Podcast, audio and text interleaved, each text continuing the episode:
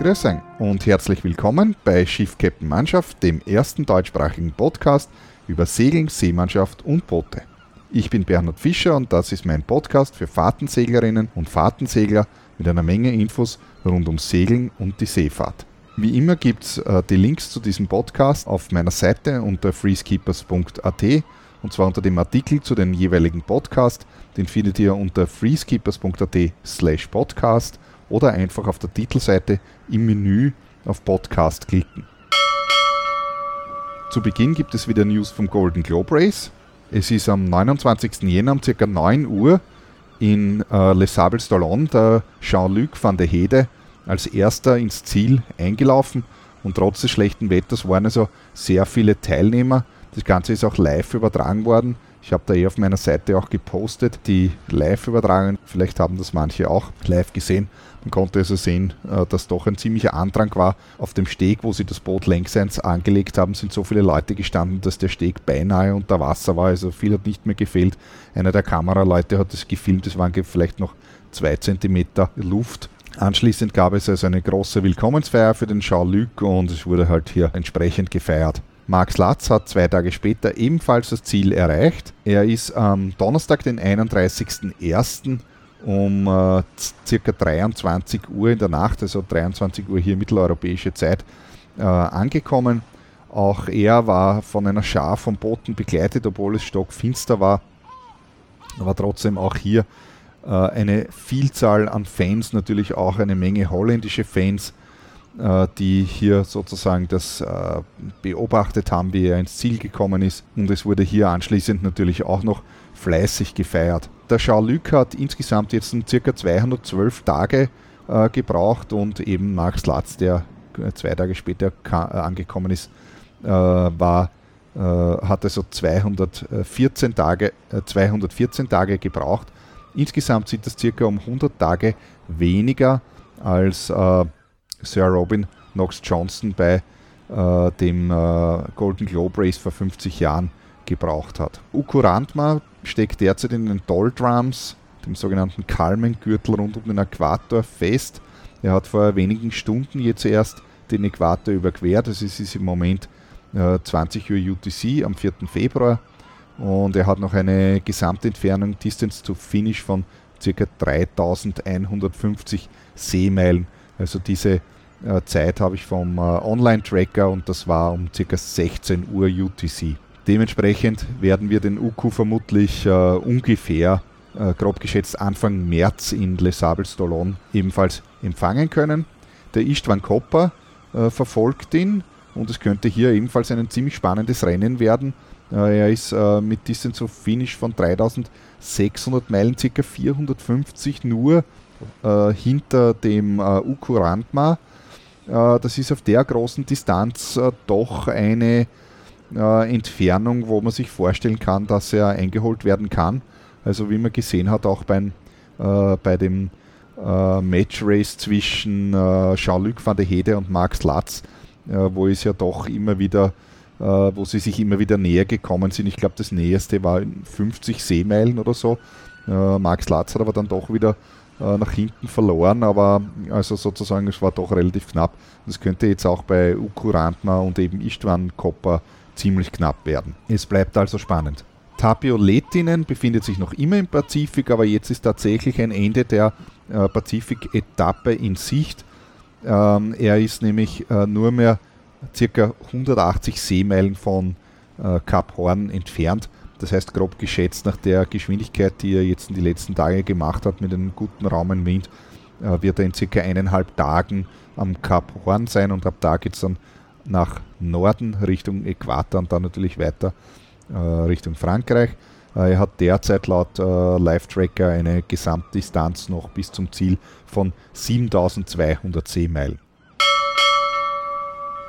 Ich habe ja ein neues Projekt in Planung das aber jetzt doch äh, sich äh, vermutlich etwas oder das mit der Umsetzung doch etwas länger dauert, äh, als ich jetzt ursprünglich gedacht habe.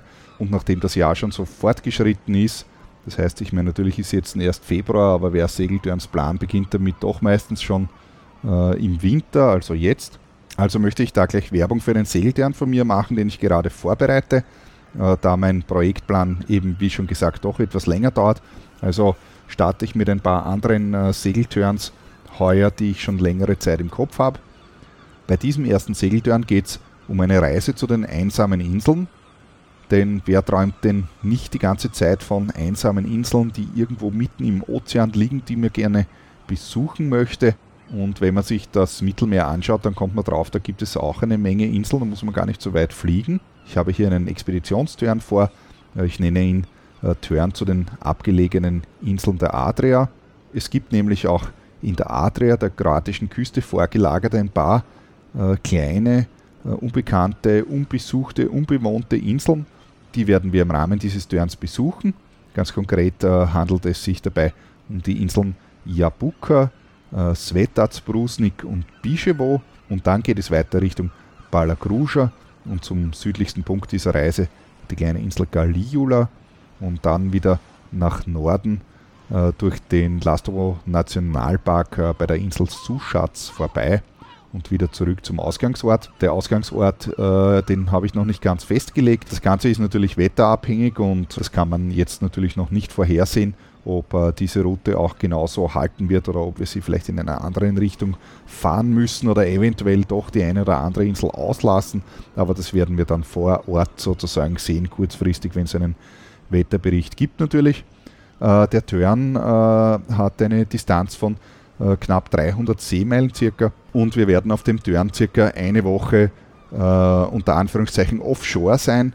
Das heißt, vom Ausgangsort wegsegeln und dann diese Inseln besuchen und natürlich auch, wenn es möglich ist, anlegen und ankern. Aber im Wesentlichen werden wir ständig unterwegs sein, beziehungsweise nicht irgendwo in einem Hafen oder in einer Marina anlegen. Also eine Woche lang am Boot leben und uns selbst verpflegen. Für die Verpflegung werde ich natürlich höchst persönlich sorgen und natürlich in Abstimmung mit der Crew dann. Wer also jetzt Lust hat auf das, fernab von der kroatischen Küste, weit draußen äh, zu genießen, das Meer und die Flora und die Fauna, der ist also auf diesem Segeltörn richtig. Der Segeltörn wird äh, Mitte Mai circa stattfinden. Äh, ich werde aber, sobald ich äh, hier das genau festgelegt habe, also das wird jetzt in den nächsten Tagen, in den nächsten Tagen sein, äh, natürlich entsprechende Information ähm, herausgeben über meine Homepage und natürlich auch über Facebook.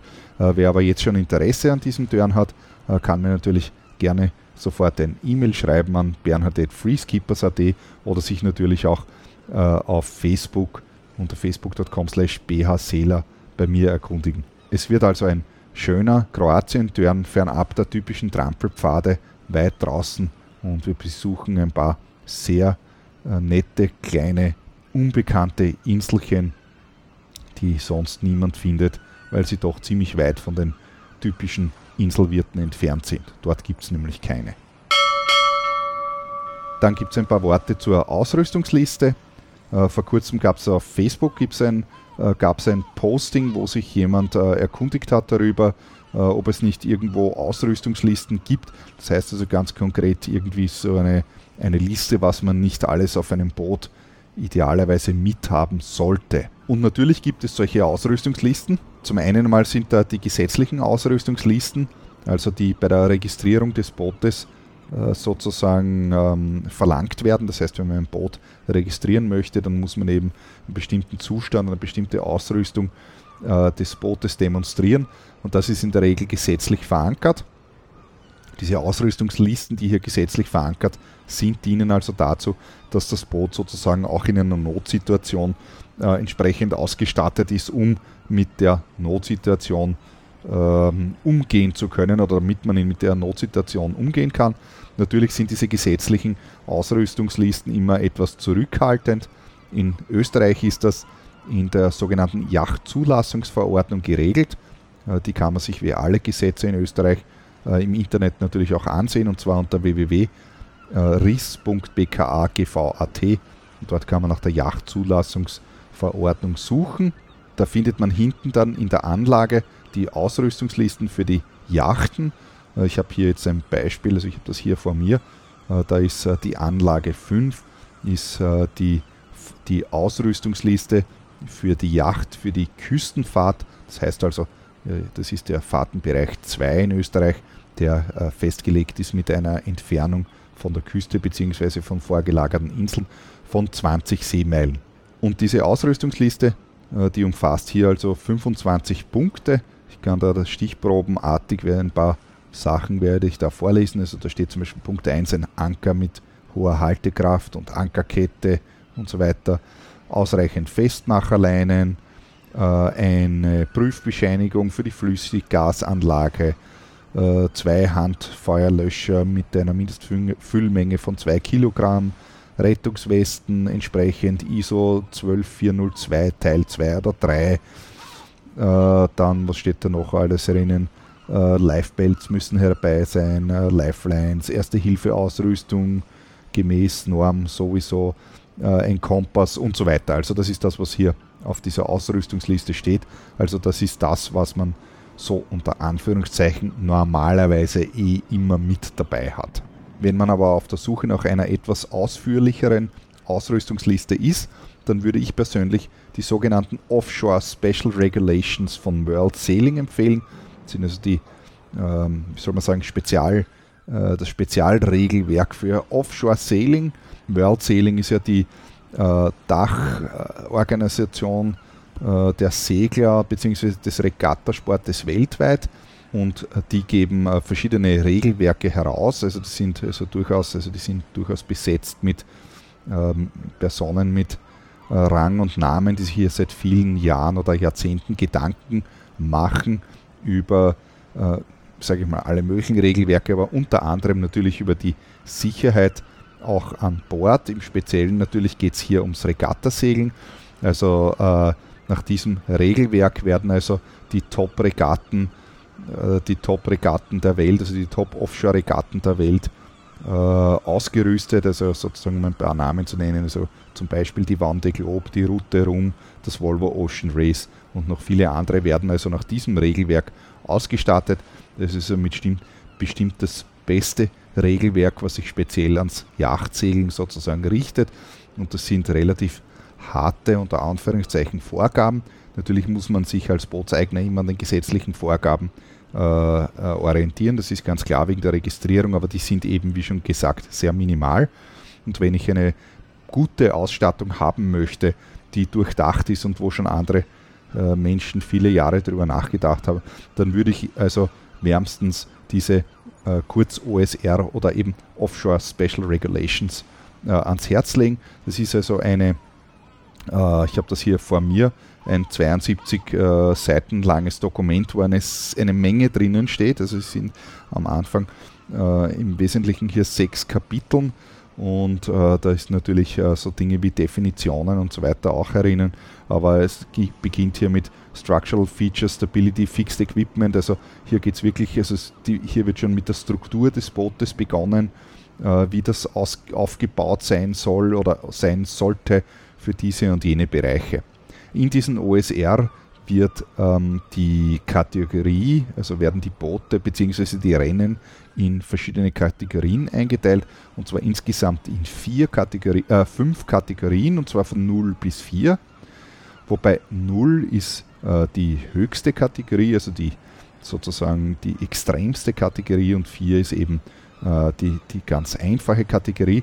Und äh, wenn man also ein Boot nach, nach diesem OSRs ausstattet, äh, nach dieser OSR ausstattet, dann wählt man zuerst einmal eine Kategorie. Man legt also fest, in welchem Bereich liegt man denn. Und ich lese das da nur ganz kurz vor, dass man da eine Vorstellung hat. Also Kategorie 0 wäre also die härteste Kategorie. Äh, die wird hier beschrieben mit ähm, Transoceanic Races, including races which pass through areas in which air or sea temperature are likely to be less than 5 degrees und so weiter. Ja. Also das bedeutet also äh, Transozeanrennen, äh, wo, wobei hier Bereiche äh, passiert werden, äh, bei, denen es, bei denen es sehr wahrscheinlich ist, dass die äh, Luft- und Seetemperatur unter 5 Grad Celsius liegen wird und, und so weiter. Ja. Und je nachdem sind natürlich die Anforderungen an das Boot dann andere, äh, als ob man jetzt nur, sage ich mal, im geschützten Küstenbereich mit einer maximalen Entfernung von 5 Meilen vom nächsten Hafen entfernt segelt, ist natürlich was völlig anderes und da wird man das Boot natürlich dementsprechend auch anders ausstatten. Ja, und äh, das wird hier eben in dieser OSR beschrieben und sind, stehen die einzelnen Anforderungen dabei und welche Anforderungen eben für welche äh, Kategorie empfohlen werden.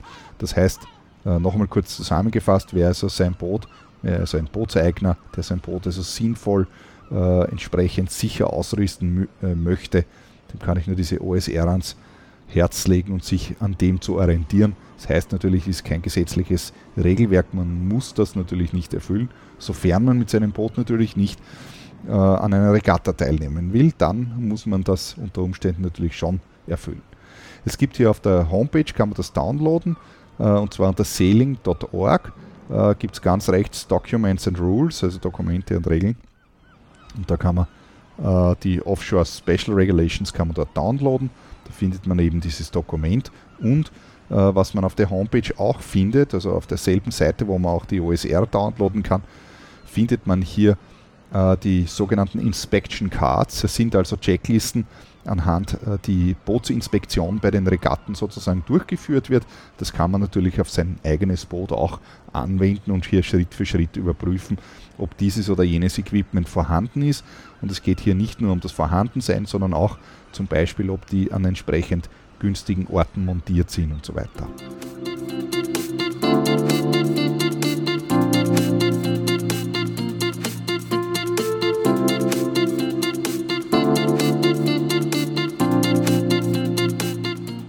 Die letzten beiden Podcasts habe ich ja sehr ausführlich der Bootselektrik bzw. den Gefahren der elektrischen Anlage gewidmet. Da bin ich im zweiten Teil auch noch nicht fertig geworden.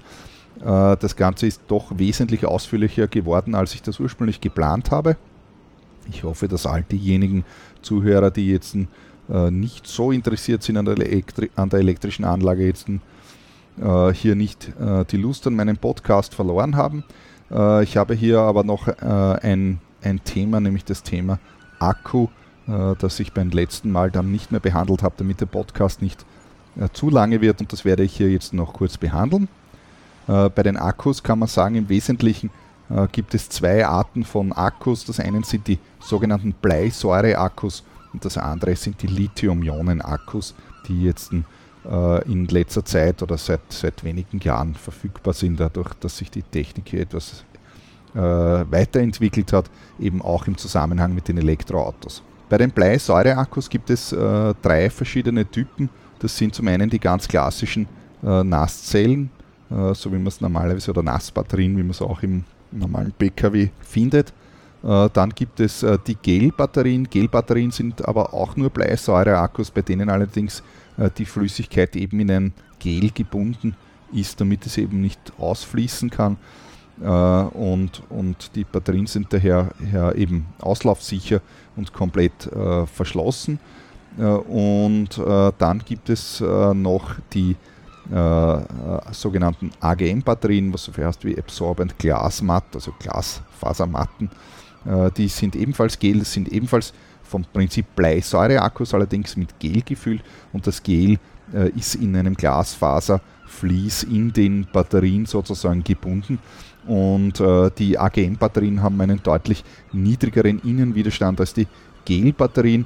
Äh, das bedeutet, äh, dass die AGM-Batterien einen wesentlich höheren Strom hergeben können als die normalen Gel-Batterien und äh, diesen nicht nur auch hergeben können, sondern auch aufnehmen können, das heißt entsprechend geladen werden können. Normale Gel-Batterien eignen sich aufgrund des höheren Widerstands, es liegt einfach an der Technik, wie die Batterie gemacht wird, eben nicht besonders äh, äh, zum Starten. Also eigentlich gar nicht und da sind die AGM-Batterien auf jeden Fall deutlich besser. Dann ein paar Worte zur Ladung. Äh, alle Bleisäure-Akkus haben eine sogenannte äh, Gasungsspannung, heißt das, aber sozusagen im Wesentlichen kann man sagen, dass beim äh, Laden der Bleisäure-Akkus, also sprich egal jetzt ob Nassbatterie, Gelbatterie oder AGM-Batterie, in gewissen Situationen beim Laden äh, Wasserstoff und Sauerstoff entsteht. Die Batterien haben daher alle äh, ein Überdruckventil, also auch wenn diese unter Anführungszeichen jetzt dicht verschlossen sind, haben sie trotzdem ein Überdruckventil, äh, wo der Wasserstoff im Notfall eben entweichen kann. Und äh, der Wasserstoff ist leichter als Luft steigt also auf, aber das Gefährliche an dem Wasserstoff ist natürlich, äh, dass der äh, brennbar ist. Also Wasserstoff ist ja äh, hoch entzündlich und das Wichtige dabei ist daher, dass also die, die, die, dieses Wasserstoffgas also entsprechend entweichen kann. Bedeutet also, dass die Kabine, wo die installiert sind oder die, der Raum im, im Boot, wo also diese Batterien ähm, installiert sind, nach oben hin eine Entlüftung hat, dass eben das Gas entweichen kann. Ja, giftig ist es an sich nicht, aber wenn es äh, gut entweichen kann, dann ist es also sozusagen kein Problem. Also entsprechend belüftet sein und zwar nach oben hin, weil das Gas eben äh, aufsteigt. Wichtig ist, dass die Batterien abschaltbar äh, sein müssen. Das müssen sie normalerweise aber auch laut Ausrüstungsliste. Also sie brauchen äh, irgendwo einen Hauptschalter, wo man die Batterien eben abschalten kann. Äh, man sollte diese Hauptschalter nicht nur haben, sondern natürlich auch äh, wissen, wo sie sind, weil äh, wenn die Batterien, also diese Bleisäure-Akkus nämlich überladen werden oder stark überladen werden, dann können die gewaltig zu kochen beginnen und beziehungsweise es kann also bis zur Zerstörung gehen, also dass die Batterien anschließend kaputt sind oder es ist auch schon vorgekommen, dass solche äh, Batterien dann explodieren, äh, was natürlich in jedem Fall äh, klarerweise unangenehm ist ähm, und eben sehr gefährlich sein kann natürlich auch. Und aus diesem Grund müssen also die Akkus abschaltbar sein, also komplett vom Strom trennbar sein. Äh, das Gute an den Bleisäure-Akkus ist nämlich in dem Moment, wo man sozusagen die Ladung entfernt, also sprich die Akkus vom Strom trennt mittels Hauptschalter, ist also der Spuk vorbei, also die hören sofort auf sozusagen zu gasen und die Gefahr ist gebannt, wenn das entsprechend abgeschaltet ist. Was man auch bedenken sollte in jedem Fall ist, äh, wenn wir in härteren Revieren unterwegs sind, äh, unterwegs ist, also sollte man an Knockdown bzw. Kenterung äh, denken. Äh, dementsprechend müssen die Batterien natürlich nicht nur ordentlich fixiert sein, sondern Bleisäureakkus, also Nasszellen rinnen aus. Also die können also ausziehen. Es gibt ja diese wartungsfreien Batterien, äh, aber auch die können unter Umständen aus, äh, äh, ausrinnen, weil sie auch eine Belüftungsöffnung haben. Es eignet sich also daher dementsprechend gerade für solche äh, Bereiche natürlich wesentlich besser, wenn man eine Gel- oder eine AGM-Batterie nimmt. Also ich persönlich, wenn mich jemand fragt, würde ich auf jeden Fall sagen, ganz klarer Fall AGM-Batterie unbedingt. Äh, sie haben also generell bessere Eigenschaften als die Gel-Batterien. Und äh, damit man nicht zu einer ständigen Entladung kommt, was natürlich auch vor, vorgehen kann, es gibt natürlich eine Selbstentladung, kein Batterie, äh, keine Batterie haltet ihre Spannung ewig oder ihre Ladung ewig, sondern entladen sich natürlich auch geringfügig. Was aber auch vorkommt natürlich ist, dass auch wenn alle Verbraucher auf einem Boot scheinbar abgeschaltet sind oder anscheinend abgeschaltet sind, dass unter Umständen doch irgendwo äh, versteckte Verbraucher sozusagen dranhängen. Das heißt, wenn man das Boot also tatsächlich im Winterlager hat und jetzt in mehrere Wochen oder Monate nicht bewegt, dann spricht überhaupt nichts dabei. Einfach abklemmen, die Pole abklemmen und äh, dann ist sozusagen die Sache erledigt aufpassen muss man auf jeden Fall, wenn man äh, Akkus tauscht. Man kann also nicht einfach jetzt hergehen und seinen klassischen äh, flüssig, also Nass-Akku äh, oder seine Nass-Akkus austauschen gegen AGM bzw. Gelbatterien.